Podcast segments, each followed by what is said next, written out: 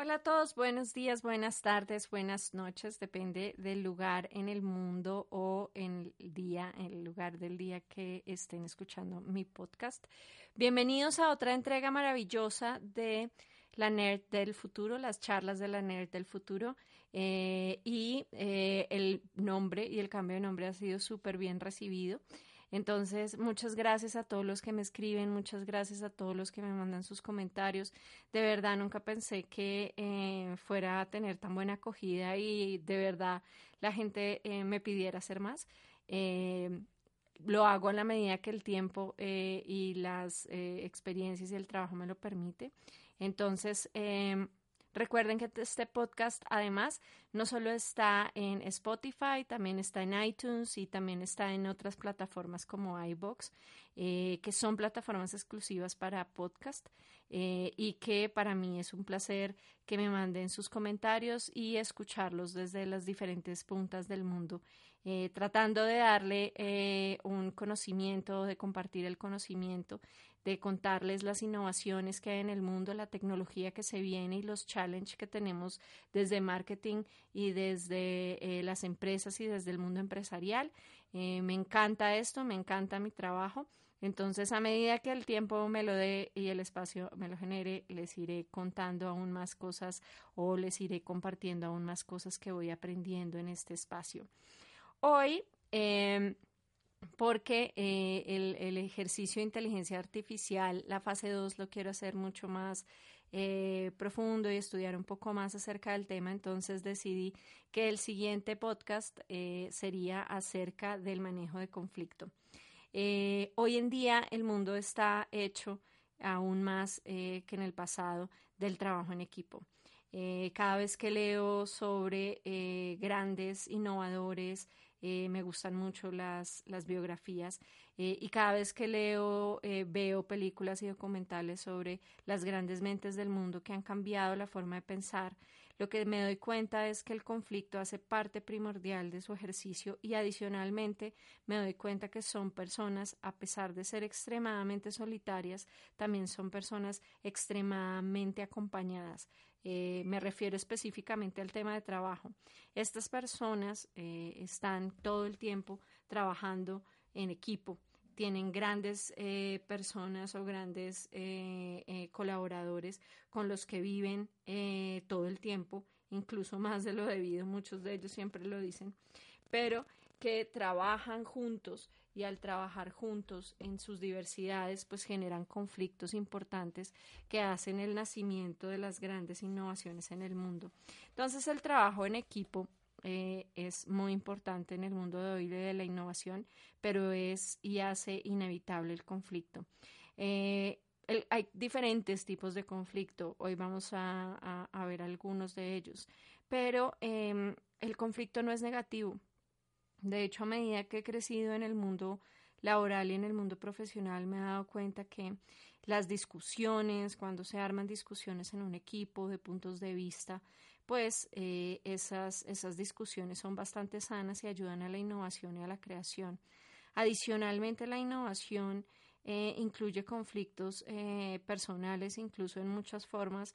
Al principio los equipos no se entienden bien. de hecho, les voy a hacer un, un podcast de los tipos de equipos y, fases que los equipos pasan, pero uno de ellos y, el más fuerte es el tema de eh, las diferencias y las divergencias. Eh, ¿Y por qué existen divergencias? Porque existen personas diferentes. Si usted tiene en su equipo gente con la que trabaja 100% perfecto, nunca tiene problemas, eh, todo va perfecto, pues amigo eh, o amiga, felicitaciones. Eh, eso es una cosa demasiado rara. Pero también he aprendido que en esas diferencias y equipos divergentes es donde está el mayor crecimiento. Entonces, de pronto piense si ese equipo tan perfecto de pronto está estancado y no ha generado mucha innovación. Puede ser eso una de las razones de la falta de conflicto porque en el conflicto está la, el crecimiento y la innovación. Entonces, em, a partir de todo este boom del tema de trabajo en equipo, empecé a eh, leer mucho sobre el tema de eh, manejo de conflicto. Y eh, adicionalmente porque a mí me afectaba mucho los conflictos y las peleas, era algo que me generaba mucho estrés, que si bien siempre he sido una persona de carácter, de carácter eh, fuerte eh, no significa furiosa ni brava ni una persona que no se pueda tratar, sino simplemente de carácter. Entonces, el conflicto, a pesar de ser, tener un carácter fuerte, pues siempre afecta y cuando llegas a tu casa las cosas son distintas. Entonces empecé a leer y leí, eh, leí mucho. Si ustedes me siguen y vieron mi primer podcast, escucharon mi primer podcast acerca de las fuentes de conocimiento, una de ellas es Harvard Business Review amo Harvard Business Review. Eh, me da la perspectiva de negocio que todos necesitamos en algún momento y adicionalmente me ayuda un montón a entender lo que está pasando en este mundo eh, profesional y en este mundo de innovación. Entonces, pues, eh, realmente les recomiendo mucho estos libros y en ellos hay uno que siempre ha sido un bestseller de South by Southwest, que es Dealing with Conflict. Entonces, eh, voy a hablarles de qué, qué manejos y a partir de este libro y de la experiencia, cómo manejar conflictos, cómo tratar de llevarlos la mejor manera posible y trasladarlos al espacio de la innovación y la, y la diferenciación. Entonces, lo primero y más importante eh, cuando se trata de conflictos es entender las fuentes del conflicto. Em, creo que, bueno, cuando usted está en un proceso de un conflicto físico, eh, físico, no me refiero a golpes, me, refiero a cara a cara eh, en un mismo momento, pues eh, es muy difícil que usted estudie las fuentes del conflicto, pero eh, a través del mindfulness he entendido que si hay un conflicto en el que usted sienta que no puede manejar, simplemente aléjese. nunca, nunca se arrepentirá de alejarse. Pero sí se puede arrepentir de haber dicho algo, de haber hecho algo que no, eh, que no debía o que era innecesario. Entonces, aléjese y dése el espacio para hacer y tener estas reflexiones. Eh, y si este conflicto lleva mucho tiempo, estas eh, noticias o estos puntos les serán muy útiles para analizar qué pasa. Entonces, la primera es entienda la fuente del, del conflicto. La segunda es cuáles son esas opciones que, que, a partir de verlo, qué opciones tiene para manejarlo, ¿sí? Eh, ¿Qué debe hacer? Eh, ¿Cuáles son esas acciones que usted debe llevar a cabo eh, y que debe, y, debe manejarlo, ¿sí? Em, si, usted, si usted se siente realmente incómodo con lo que está pasando, eh, pues ese es el momento de actuar además. Eh, no necesariamente actuar es eh, generar una confrontación, a veces actuar es simplemente tomar decisiones a partir de eso, que es lo que al final un conflicto lo lleva a uno a entender. Entonces, bueno, la primera tipo de, conflicto es cuando se trata de relaciones. Es el tipo de conflicto que tiene que ver con temas personales. Eh, y generalmente tienen que ver eh, con el tema de cómo usted está siendo tratado, ¿no? Entonces, este tema de conflictos o estos momentos de conflictos de relaciones eh, y además em, de cómo usted está tratando o cómo está usted siendo tratado, pues son los conflictos más complejos, ¿sí? Son los conflictos que más necesitan revisar eh, y tiempo para pensar, tiempo para analizar. Si usted cree que lo que está pasando en su trabajo o en su relación o en el momento en el que esté lo está tocando de manera personal, tiene que hacer un análisis aún más profundo, ¿sí? Tiene que hacer un análisis aún más profundo de las cosas que debe hacer o de las cosas que debe llevar a cabo. Entonces, la recomiendo mucho en este primer, en este primer tipo de conflicto. Em, que usted se aparte un poco de la situación y analice cuál es la fuente eh, de ese conflicto eh, y de esa incomodidad personal que usted está sintiendo. El segundo es aquel eh, conflicto que tiene que ver con las, metas. ¿sí?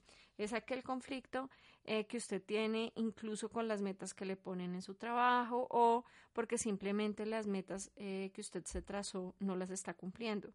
Este conflicto es normal y natural. Em, muchas veces tendemos a tomar este conflicto como algo que hay que actuar de inmediato o adicionalmente hay algo que, que, hay que hacer de un, o sea, usted generalmente eh, y sobre todo las compañías tienden a tomar este conflicto como eh, un poco fuerte o un poco de llevarlo al extremo eh, y si bien son bien importantes las metas para poder cumplirlas, usted necesita analizarlas y entender el contexto. Muchos de los conflictos que hoy en día vivimos se, se, bajarían si usted le pone contexto y le pone contexto a la situación y entiende las fuentes y las causas. El tercero son los procesos. Eh, son conflictos en los que usted no necesariamente está contento con la forma en la que se están haciendo las cosas, ¿sí? O los procesos que usted está llevando no son eficientes, o los procesos que su compañía están, están llevando no son los adecuados, o los procesos eh, están afectando su tiempo de trabajo y hacen que trabaje el doble. Estos conflictos son súper comunes, eh, más comunes de lo que nosotros pensamos. Lo que pasa es que muchas veces uno tiende a dejarlos a un lado, ¿no?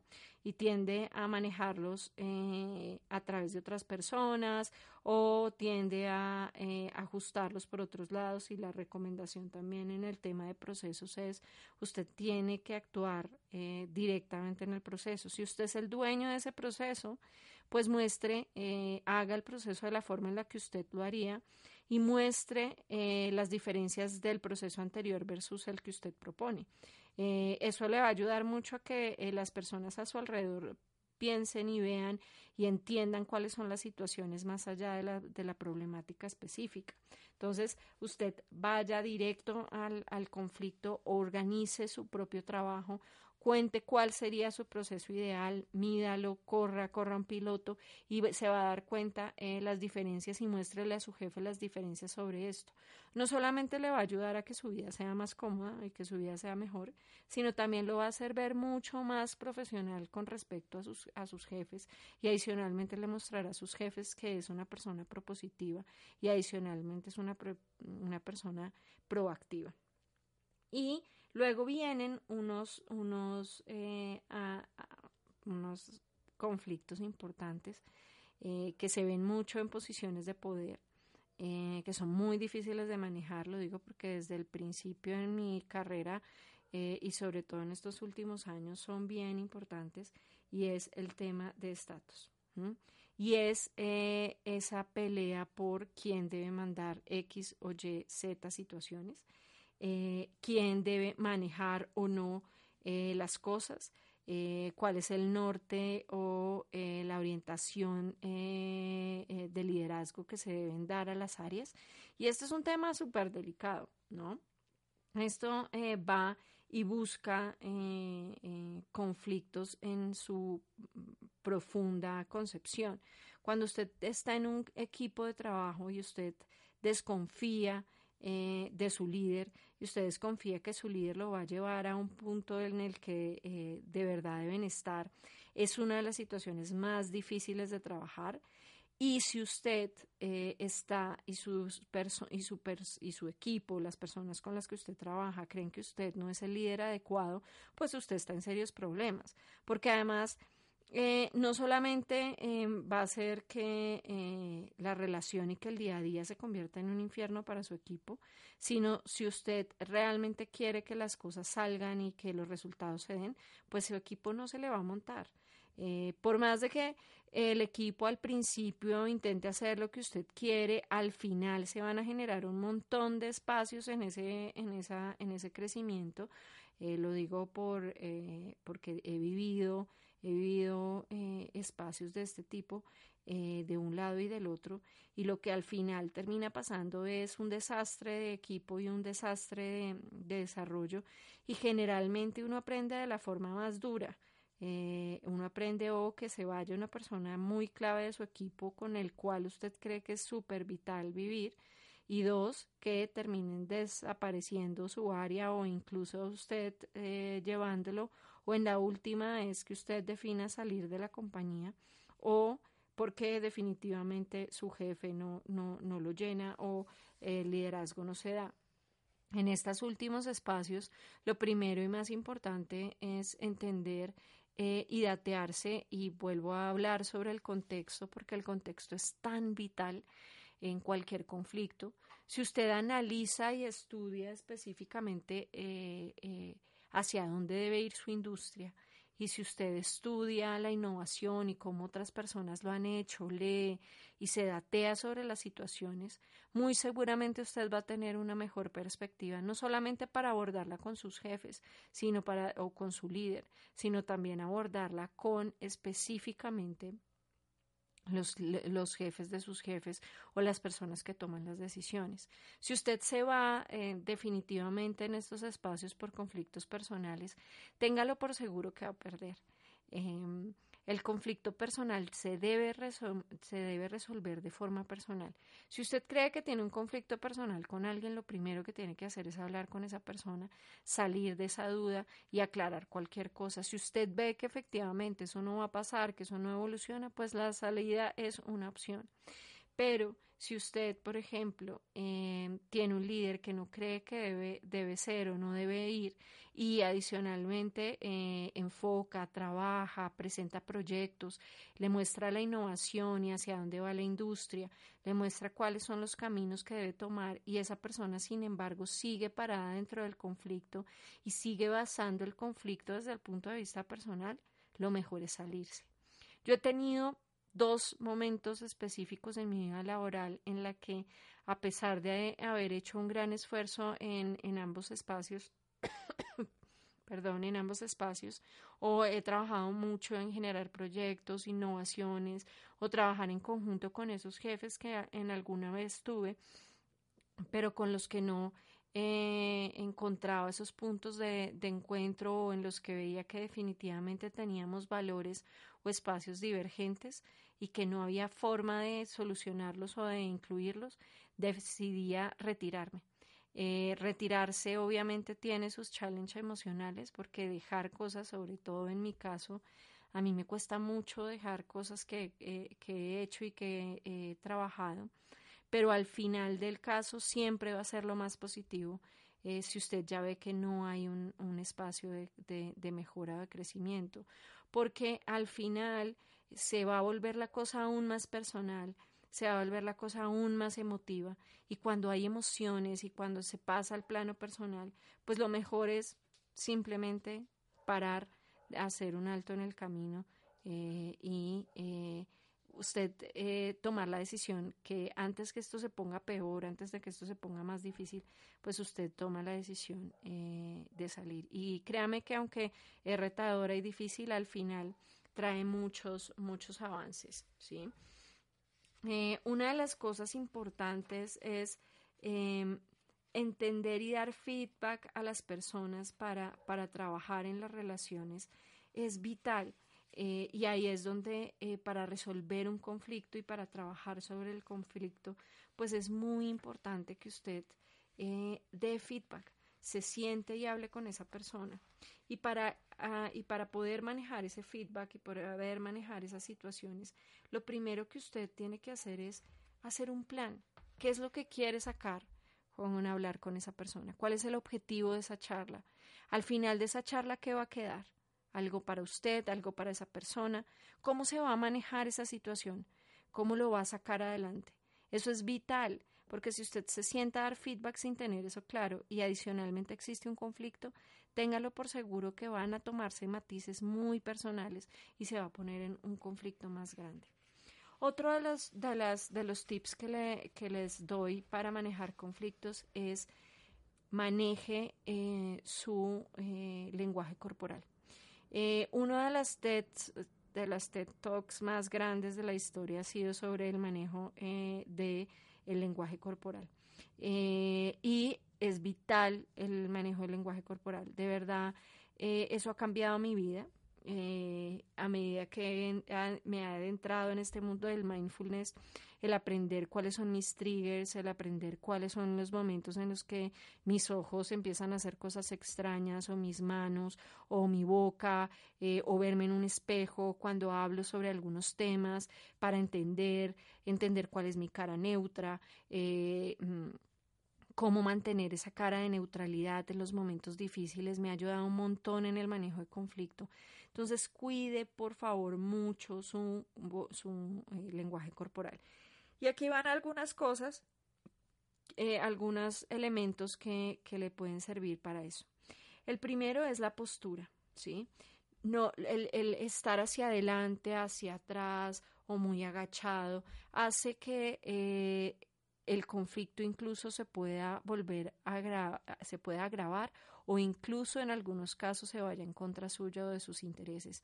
Entonces, lo importante es mantener una postura recta, firme, ¿sí? Eh, y sobre todo no, eh, digamos, tensa de coger algo y no, simplemente eh, mire hacia el frente, baje los hombros, mire, mírese en un espejo y se dará cuenta cuál es su postura neutra, como yo la llamo. La otra es el, mantener el contacto visual con las personas. El contacto visual es importantísimo. Usted tiene que estar preparado en una reunión de conflicto, mirar a las personas a los ojos. Eh, y en momentos claves, cuando usted quiera dar mensajes vitales, mire a los ojos. Eh, si usted cree que va a tener problemas con el, con el contacto visual, lleve una libreta y le va a ayudar a manejar diferentes planos y a manejar diferentes espacios, pero siempre mire a los ojos, mirar a los ojos da tranquilidad, da poderío, no vaya al extremo, mirar a los ojos con intensidad, con rabia, no, mire a los ojos cuando usted tenga clara su posición y cuando quiera dar su posición. Hay otros son los gestos de las manos, eh, cogerse mucho la boca, cogerse mucho el pelo, eh, eh, cogerse la oreja. Hay veces que, que me pasa que genero tics nerviosos. Eso también hay que cuidarlo. Otro importante es el tono, el tiempo y el momento en el que usted genera la conversación. Si usted va a entrar a una conversación de conflicto, trate de mantener su tono en un tono cero agresivo, un tono de voz neutro, calmado. Todo lo que le estoy diciendo no es se crea de la noche a la mañana.